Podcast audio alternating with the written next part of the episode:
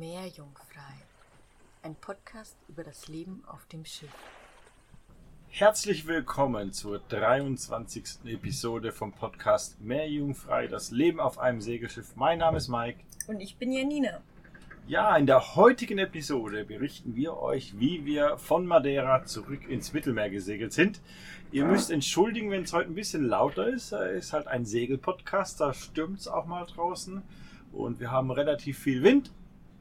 Und äh, von dem her könnte es mal zwischendurch ein bisschen lauter werden. Aber wir hoffen natürlich, dass ihr uns ganz gut versteht. Die Überfahrt von Madeira nach La Linea. Ja, es war ja was ganz Besonderes irgendwie, diese Überfahrt jetzt anzutreten. Ein bisschen hatten wir, es war ein lachendes und ein weinendes Auge, ein bisschen Wehmut war auf jeden Fall dabei, so die Kanaren, die Inseln auf dem Atlantik hinter einen zu lassen und wieder ähm, zurück ins Mittelmeer zu fahren. Für mich hat sich dieses Zurück auch wirklich wie so ein wieder nach Hause fahren ein bisschen angefühlt. Ähm, gar nicht unbedingt nur negativ, aber vorher war ja immer das Ziel oder man ist immer weiter weggekommen. Man hat eine große Strecke zurückgelegt und auch eine Strecke, die eben zwischen einem und dem Wohnort und der Familie war. Und jetzt wusste man, ah, man kommt wieder näher an alle ran und ähm, entdeckt vielleicht auch oder kommt wieder zurück zu Orten, die man schon zuvor entdeckt hatte. Und es war auf jeden Fall, finde ich, ein besonderes Gefühl. Die andere Seite war auch so ein bisschen, dass wir uns gefreut haben aufs Mittelmeer, weil wir wussten, hey, da ist vielleicht noch leichter Besuch zu bekommen. Wir hatten auch alle uns so ein bisschen, glaube ich, gefreut auf die Überfahrt. Die erste Überfahrt, vielleicht kannst du dazu auch noch was sagen, war ja doch auch geprägt von irgendwie so ein bisschen ähm, Nervosität und wie wird man das alles meistern, so viele Tage auf dem, auf dem Wasser. Und ich meine, das war dieses Mal schon dabei, vor allem bei mir auch in dem Bezug, dass ich ja seit ein paar Überfahrten auch mit Seekrankheit zu kämpfen hatte und mir dachte, wie soll das werden? Aber ich habe gemerkt, dass man viel ruhiger war. Zum Beispiel auch beim ersten Mal haben wir die Grabbag ganz ausführlich gepackt und uns ganz viel Gedanken gemacht und das war jetzt, fand ich, dieses Mal schon wie routiniert. Also wir wussten genau, was wollen wir in diese Grabbag reinpacken. Also vielleicht zur Erinnerung, das ist so eine Notfalltasche, die sollte man das Schiff verlassen müssen, sich einfach schnell mit einem Handgriff nehmen kann, wo da ein bisschen Proviant drin ist, wo ein Funkgerät drin ist und einfach alles so ein paar, ähm, ja, Sachen, die man vielleicht dann auf der Rettungsinsel benötigen könnte. Wir wussten genau, welche Seile wir an Deck spannen mussten, damit wir uns gut einhängen können und sicher sind. Und deswegen fand ich, war die Vorbereitung schon echt ein bisschen wie routiniert und ganz anders wie bei unserer ersten Überfahrt, die so fünf, sechs Tage ging. Oder wie ging es dir in der Vorbereitungsphase? Ja, ich glaube aber, nervös war ich tatsächlich immer noch. Ähm, ist immer so bei so großen Überfahrten, dass man so ein bisschen, also zumindest ich bin ja immer sehr nervös. Äh, wie wird alles? Funktioniert alles so, wie wir uns das gedacht haben? Auch ein bisschen aus dem Grund, so dass eigentlich das Wetterfenster eigentlich sehr gut war, aber doch von Anfang an eigentlich klar war, dass die Überfahrt vom Wetter her anspruchsvoller ist wie die erste Überfahrt auf die Kanaren. Also nicht mehr nur noch Wind von hinten, sondern vor allem Halbwindkurse ähm, werden gefahren und ähm, es war dann auch nicht ganz klar, dreht der Wind dann wirklich so, wie er sollte. Ähm, und auch, weil die Überfahrt einfach länger war wie die erste. Deswegen war, auch, war ich eigentlich auch ein bisschen nervös, wie das äh, werden wird. Ähm, schlussendlich haben wir dann sechs Tage gebraucht für die ganze Überfahrt. Von diesen 670 Seemeilen, glaube ich, waren es knapp. Ja, von der war ich schon gespannt. Ähm, und natürlich auch, wie du gesagt hast, so ein bisschen Wehmut, die Kanaren und äh, den Atlantik an sich zu verlassen. Ähm, das hat sicher auch ein bisschen äh, mit eingespielt. Und äh, was auch so ein bisschen war, das hat uns ja immer lang beschäftigt, äh, das Thema Orcas. Ähm, es war ja so, dass man eigentlich schon monatelang davor immer wieder gelesen hat, dass äh, wieder Orca-Angriffe stattfinden, gerade vor Gibraltar. Ähm, auch Freunde von uns hat es leider erwischt. Ähm, die wurden auch von den Orcas dann angegriffen. Ähm, und ja, das war schon so ein bisschen so ein bisschen Bauchweh oder ein ungutes Gefühl im Bauch, wenn man weiß, man fährt jetzt durch diese Gegend und erst vor zwei Wochen äh, wurde das letzte Schiff eigentlich attackiert von diesen Orcas. Ähm, ja, dann hat man schon so ein bisschen Bauchweh. Ähm, aber nichtsdestotrotz hat man sich, wie gesagt, aufs Mittelmeer nicht gefreut. Ja, da hast recht. Es war ja wirklich mit den Orcas noch ein bisschen ein Thema bei uns. Wir lagen ja auch in Funchal im Hafen im Päckchen mit Atara, also mit Jesse und Jan, mit Freunden von uns. Und also im Päckchen liegen, vielleicht für die Nichtsegler, heißt einfach, dass wir quasi längst aneinander gemacht waren und wir auch immer über unser Schiff drüber mussten, über den ihren Schiff quasi drüber mussten, wenn wir den Hafen betreten wollten. Und wir haben natürlich auch mit ihnen viel drüber diskutiert, wie verhält man sich denn überhaupt, wenn die Orcas kommen und so die einschlägige Meinung in den Medien ist äh, sehr passiv verhalten und ähm, wirklich Motor ausstellen, alle Elektrik ausmachen und abwarten. Und wir haben alle immer gesagt, ja, äh, ist das, fühlt sich das gut an, wenn man sich passiv verhält, wenn man irgendwie in so einer Schrecksituation ist, wenn man in einer gewissen Art und Weise ja angegriffen wird oder wie könnten wir uns verhalten? Was für uns alle und auch für das andere Schiff recht bald klar war, ist, dass wir gesagt haben, wir sind auf jeden Fall in der Episode auch tagsüber eingehängt mit unserem Live-Belt. Das sollte der Orca uns rammen, also Freunde von uns eben, die Katha hatte das so berichtet, im ersten Moment, wie sie das erste Mal gerammt worden sind, wussten sie ja zum einen gar nicht, was los ist und zum anderen hat das Schiff einmal um 180 Grad gedreht. Und ich stelle mir das nur so vor, wenn man gerade da steht, wer weiß, über die Reling guckt, was auch immer, und sowas passiert, dass man vielleicht doch eher auch über Bord gehen könnte. Und deswegen haben wir uns so ein bisschen unsere Grenzen abgesteckt, wie wir uns verhalten wollen und was wir machen wollen, um uns selber zu schützen und auch irgendwie, um aus der Situation glimpflich rauszukommen. Vielleicht weiß ich nicht, kann man hier Spoiler-Alarm schon mal vorwegnehmen. Wir hatten zum Glück keinen Kontakt mit Orcas, also all unsere Diskussionen und Bedenken waren zum Glück umsonst.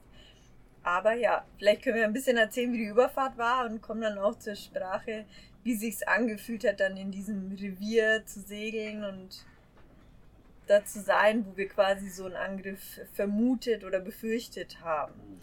Genau. War wirklich los oder ich weiß nicht, willst du noch was ergänzen? Und auch wirklich losgegangen ist es für uns ja dann am Sonntag. Wir haben dann unser Päckchen aufgelöst, Atara Motor angeschaltet. Die haben ja noch Unterstützung auch bekommen für die Überfahrt von zwei Bekannten. Sind dann raus aus dem Hafenmotor. Wir haben dann auch äh, direkt abgelegt und sind ihn quasi nachmotort. Äh, Im ersten Moment hat uns eine sehr ruhige See erwartet. Wir waren, glaube ich, auch alle ja mit der Nervosität und voller Euphorie jetzt zu starten, waren gut vorbereitet und haben dann den Hafen von Funchal verlassen. Das erste Stückchen ging ja dann entlang noch von Madeira, einfach an der Südküste quasi. Es war auch ganz schön. Wir haben ein paar Punkte noch gesehen, die wir schon ähm, von Land aus bewandert haben oder irgendwie als Aussichtspunkt dort angefahren hatten. Es war, finde ich, auch nochmal schön aus dieser Wasserperspektive das zu sehen.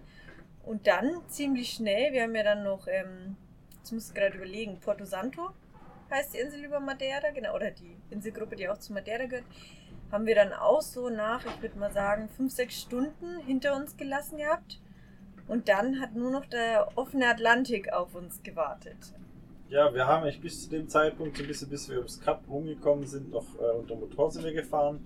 Und danach wurde dann aber klar, dass dann der Wind auffrischt. Der Wind kam dann sehr äh, zügig auch und relativ stark. Wir haben dann äh, auch gerefft und sind nur unterm Reff gesegelt. Und auch die Welle hat dann das erste Mal so ein bisschen äh, zugenommen. Und ich würde sagen, so die ersten vier, fünf Stunden war es doch etwas unangenehmer mit der Welle. Und je weiter weg man dann von Madeira eigentlich gekommen ist, desto angenehmer und länger wurden die Wellen. Äh, wir hatten so zwischendurch, würde ich schon sagen, dreieinhalb Meter Welle äh, von der Seite, aber zum Glück relativ lang gezogen von dem her ging das Segeln eigentlich ganz gut. Ähm, was auch sehr positiv war, die erste lange Überfahrt, die haben wir eigentlich alles von Hand steuern müssen, mehr oder weniger, weil unser Autopilot kaputt war. Aber äh, dieses Mal hatten wir Glück, äh, der Radpilot hat super funktioniert, äh, kann man vorweg sagen, der ist eigentlich die ganze Zeit gesteuert.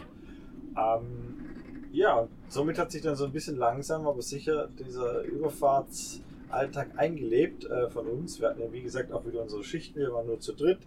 Ähm, das heißt, eigentlich tagsüber waren die Schichten zweieinhalb bis drei Stunden, nachts eigentlich zweieinhalb Stunden immer. Äh, eine aktive Wache, also derjenige, der Äh, wenn das Ruder äh, besetzt werden muss, am Ruder stehen würde oder sonst Ausschau hält, Logbuch schreibt, äh, das AIS checkt und dann eine passive Wache. Das heißt, jemand, der auf Abruf da ist, der meistens auch oben schläft und dann einer, der wirklich schlafen kann in der Koje und zweieinhalb Stunden Pause hat.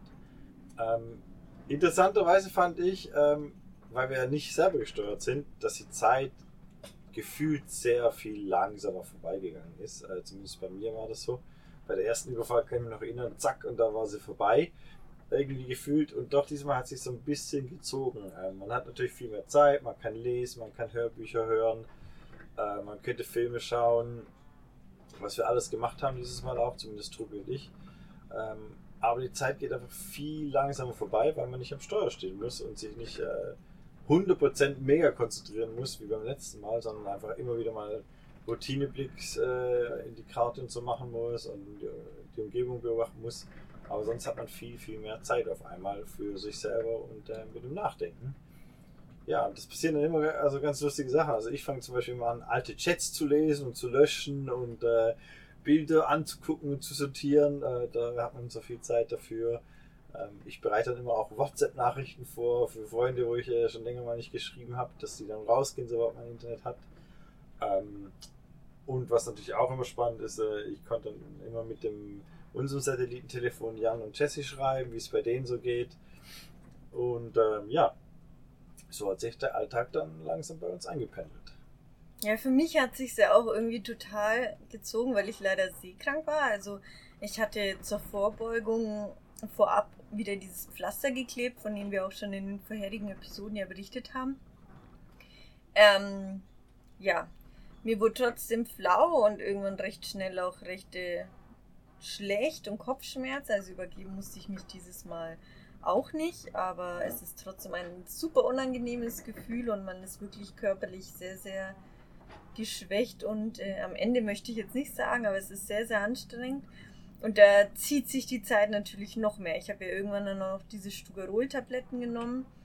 Und wir hatten ja noch zur Vorbeugung, und das war wirklich gut, so Quetschis gekauft. Ich weiß nicht, ob ihr Zuhörer das kennt. Das sind so kleine Quetschbeutel, eigentlich so für Kleinkinder. Ich glaube, ab zwei Monate war der Quetschbeutel ausgeschrieben. Da ist eigentlich wie so Babybrei drin. Und äh, den kann man da, ist ganz kleine Packung, ich glaube 100 Milliliter von so äh, Obstpüree ist dann da drinnen.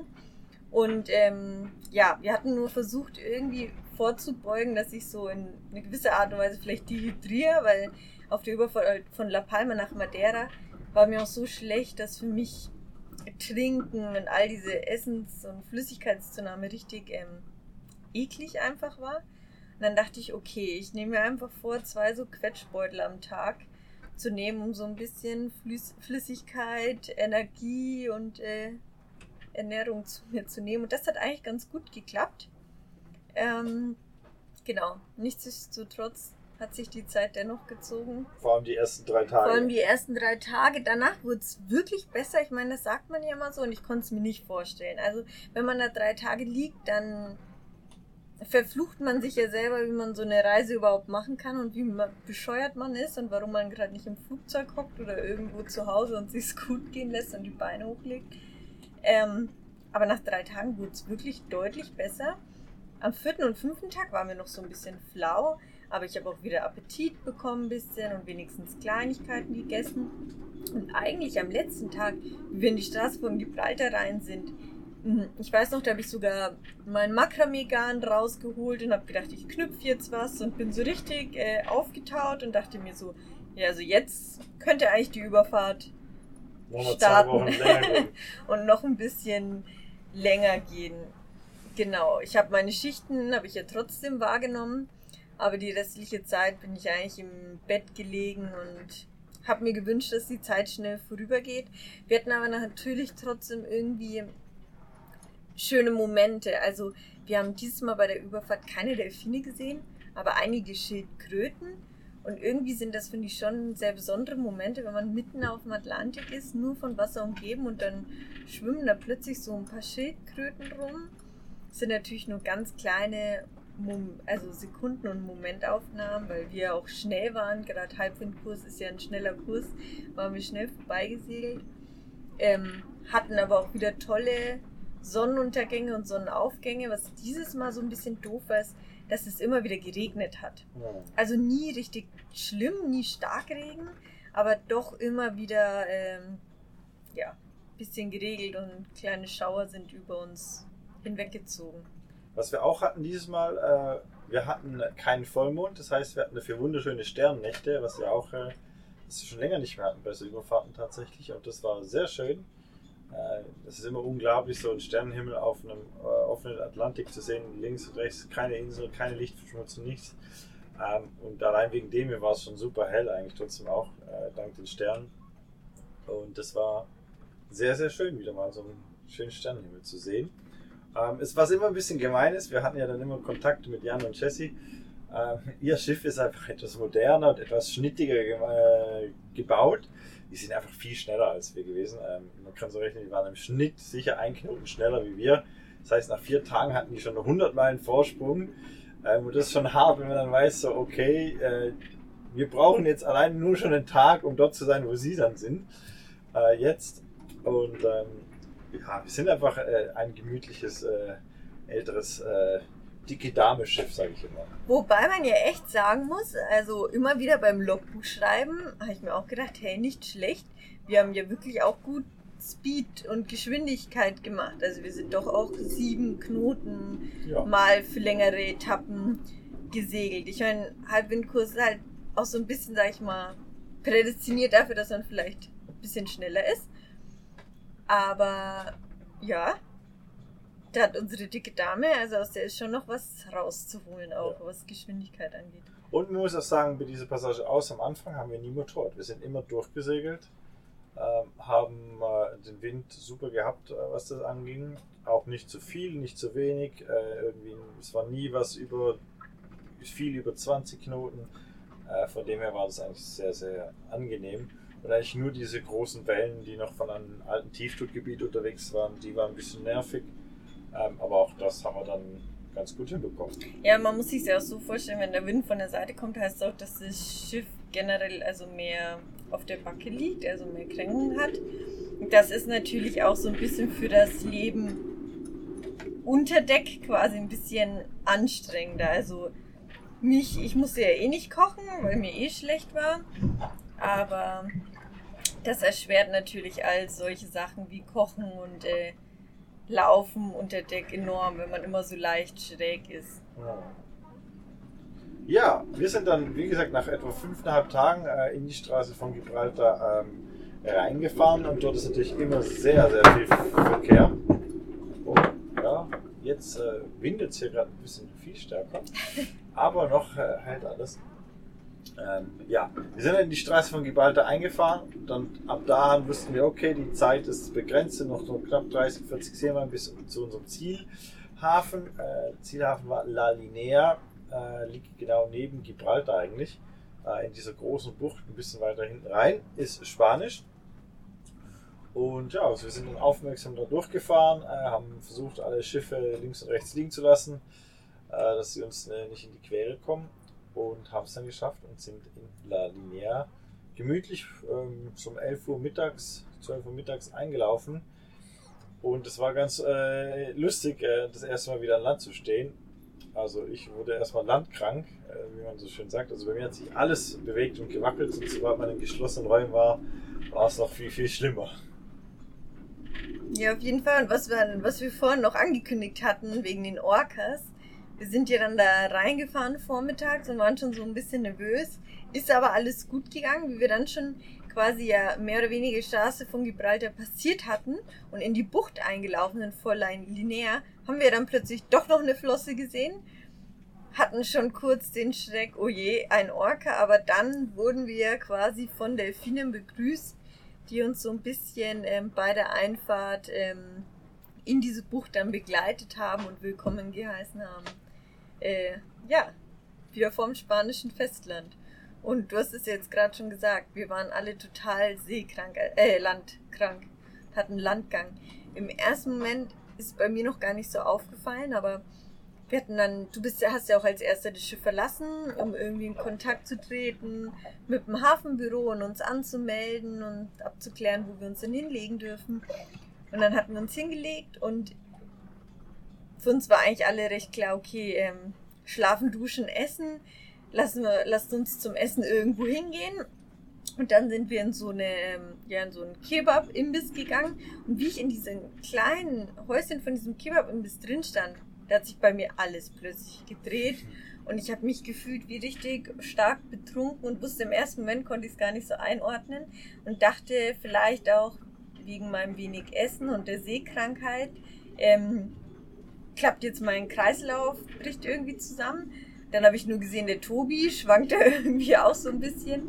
Dann war es recht schnell klar, klar wir drei sind einfach äh, total landkrank. Und das hat auch wirklich ja angehalten, zwei, so zwei, drei Tage. Also gerade auch in der Dusche, man sagt das auch bei engen Räumen, in Duschtoilette ist sowas äh, schwieriger oder tritt noch stärker vor. Und so war es auch wirklich. Also ja, es hat dann gut geschaukelt, sobald man am Klo saß oder sich duschen wollte und irgendwie in engeren Räumen war.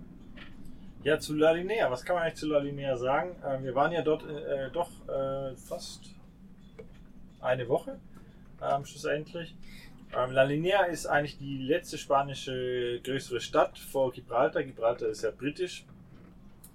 Und La Linea hat äh, einen sehr speziellen Ruf. Ähm, einerseits hat Linea seit Jahren schon sehr stark damit zu kämpfen, dass einerseits viele Migranten äh, natürlich von Marokko und Afrika rüberkommen, aber das fast größte Problem ist oder war der enorme Drogenschmuggel, der eigentlich äh, über La Linea abgewickelt wurde. Eigentlich äh, tagtäglich kommen immer wieder ähm, Schlauchboote von Marokko rüber mit ganz viel äh, Drogen an Bord und die werden dann schnell verladen und weitergefahren nach Europa. Gibt übrigens eine ganz spannende äh, Netflix-Serie äh, oder Miniserie dazu, glaube ich vier Folgen, kann man sich äh, anschauen, sehr spannend. Ähm, und Laninea hat auch äh, sehr stark natürlich damit zu kämpfen, mit, einer, mit der allgemeinen hohen Arbeitslosigkeit in Spanien, aber auch noch dann speziell gerade als Konkurrenz so ein bisschen neben Gibraltar. Äh, eine sehr, sehr hohe Arbeitslosigkeit, auch Jugendarbeitslosigkeit. Aber dennoch fand ich, äh, Lalinea hatte auch seine schönen Ecken. Ähm, auf jeden Fall, man kann sehr schön durch, das Städtchen spazieren. Äh, von dem her war das eigentlich sehr, ein sehr guter Ankunftspunkt für uns. Und für uns war natürlich wichtig, dass wir wie in der EU bleiben. Gibraltar nach Brexit äh, gehört offiziell zumindest nicht mehr zur EU. Darum war klar für uns, dass wir nicht näher anlaufen. Und äh, ja, uns dort erstmal niederlassen. Wir haben es uns aber nicht nehmen lassen und sind ja trotzdem ein paar Mal rüber über die Grenze nach Gibraltar. Und was wir da genauso erlebt haben und äh, ja, wie das so ist, dieses britische Feeling unter Palmen, das werden wir euch dann im nächsten Podcast berichten. Ja, und bis dahin wünschen wir euch einen guten Morgen, einen schönen Tag oder eine gute Nacht, je nachdem, wo ihr uns gerade hört. Und wir hören uns das nächste Mal. Tschüss. Tschüss.